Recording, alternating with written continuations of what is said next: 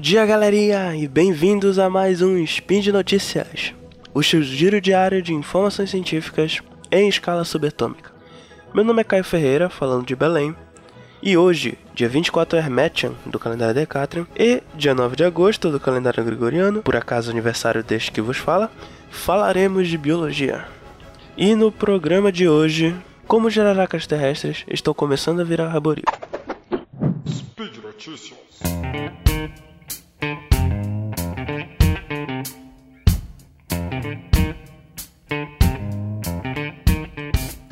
Evolução é um daqueles conceitos que todo mundo já ouviu falar, mas até hoje muita gente ainda não consegue entender bem como é que alguns aspectos funcionam, ou até mesmo a escala de tempo que se dá o processo evolutivo. Um pensamento errado que muitas pessoas têm sobre evolução é atribuir a ela um conceito de superioridade, igual no Pokémon. Ou seja, o animal mais evoluído é superior àquele que não evoluiu. Isso na verdade é um tremendo equívoco, pois a palavra-chave para se entender evolução não é superior, e sim adaptação. E por isso vamos utilizar a notícia de hoje para explicar o porquê disso. Pesquisadores e moradores das proximidades de Santarém, aqui no estado do Pará, mas bem distante da capital, têm estado curiosos com o seguinte fato: jararacas da espécie Botrops atrox, a espécie de jararaca mais comum aqui na região norte e também a maior responsável por acidentes ofídicos aqui na região também, tem sido encontrada no, no alto de árvores ou sobre capins acima da linha da água em áreas alagadas. E o mais interessante é que elas têm feito isso na época de cheia. Então tá, né? Vocês podem estar pensando agora, ok, Caio, então eu só tô fugindo da água. O que que isso tem de mais? Na verdade, muita coisa, já que primeiramente essa é uma espécie terrestre.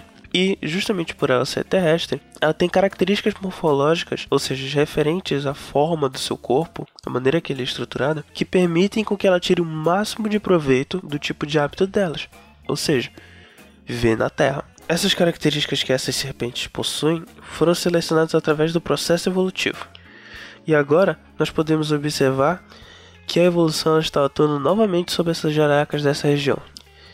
Com essas enchentes, as jararacas da região têm sido obrigadas a escalar as árvores. Para você escalar uma árvore, certas características corporais ajudariam muito nesse processo de escalar a árvore, como por exemplo, ter um corpo mais esguio ou caudas mais compridas. Isso ajudaria a, isso ajudaria principalmente em manter o equilíbrio da serpente no ambiente arborícola, que é um ambiente muito irregular se comparar com o ambiente terrestre. Um, e um fator interessante é que a maioria dessas jararacas que foram observadas no topo de, de árvores ou de plantas são juvenis da espécie. Ou seja, são cobras mais jovens. E elas têm justamente o que? Um corpo mais esguio que as das adultas. Por isso, é mais fácil para essas cobras escalar do que seriam para as cobras adultas. Porém, é, dê, isso, dê um tempo a isso, dê bastante tempo, deixa a evolução agir e você vai ver que com o tempo cobras adultas vão passar que, que, que por algum motivo sejam mais esguias do que as outras cobras que são terrestres também vão passar a escalar as árvores durante a época de cheia. As que não conseguirem provavelmente vão morrer nas regiões alagadas.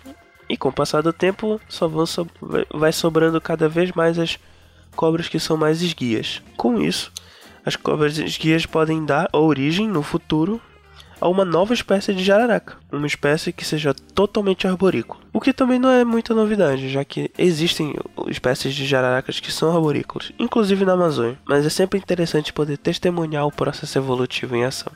Ainda mais com cobras, esses bichos tão legais. Bem, por hoje é só então, pessoal. Lembrando a todos que os links comentados estão aqui no post. E não se esqueça de deixar também seu comentário, elogia, crítica ou qualquer outra coisa lá no post. Gostaria de lembrar vocês também que esse podcast só é possível de acontecer por conta do seu apoio no patronato do Zcast, tanto no Patreon quanto no Padrim. Então, desejo um grande abraço a todos, respeite e tenha cuidado com as cobras, e até amanhã.